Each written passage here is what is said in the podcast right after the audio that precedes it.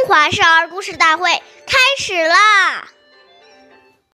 是诸父如是父，是请见如是见。岁月易流逝，故事永流传。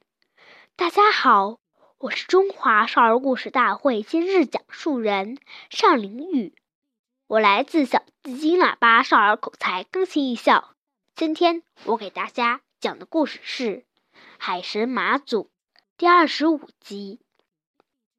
北宋时，福建有一位名叫林默的女子，她的父亲、哥哥都是船夫。有一次出海，父亲和哥哥的船遇到了海难。经过林默和大家的努力，父亲得救了，但哥哥却再也没有回来。后来，林默为了避免更多的人遇到哥哥那样的悲剧，于是经常冒着危险去铸就那些过往的船只。由于操劳过度，年仅二十八岁，林默就过早的去世了。后来，人们为了纪念林默，便在沿海地方专门修建了祠堂，以此来表示对他的纪念。并称他为海神马祖。下面有请故事大会导师王老师为我们解析这段小故事，掌声有请。好，听众朋友，大家好，我是王老师，我们来解读一下这个故事。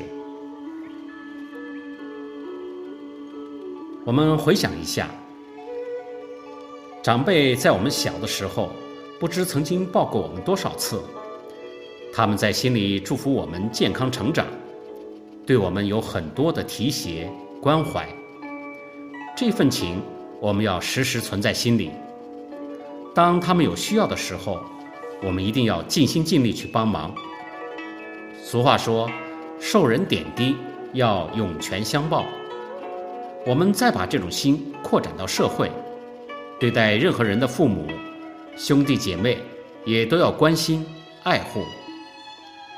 当我们有了这样的态度，心胸就会非常的开阔，量大福也就大，人生才会充满快乐。有人认为，现代社会独生子女无兄弟姐妹，故不需要情谊。这种看法是狭隘的、短浅的。兄弟一论也叫长幼。孩子长大成人，进入社会，如有前辈、晚辈，有年长于己而有才德者，既视之如兄，就是替道。晚辈能虚心向学，前辈能教而无倦，人类文化方能传承不绝。故曰：四海之内皆兄弟也。好，感谢您的收听，我们下期节目再会。我是王老师。想参与讲故事的同学，请关注我们的微信号“微库全拼八六六九幺二五九”。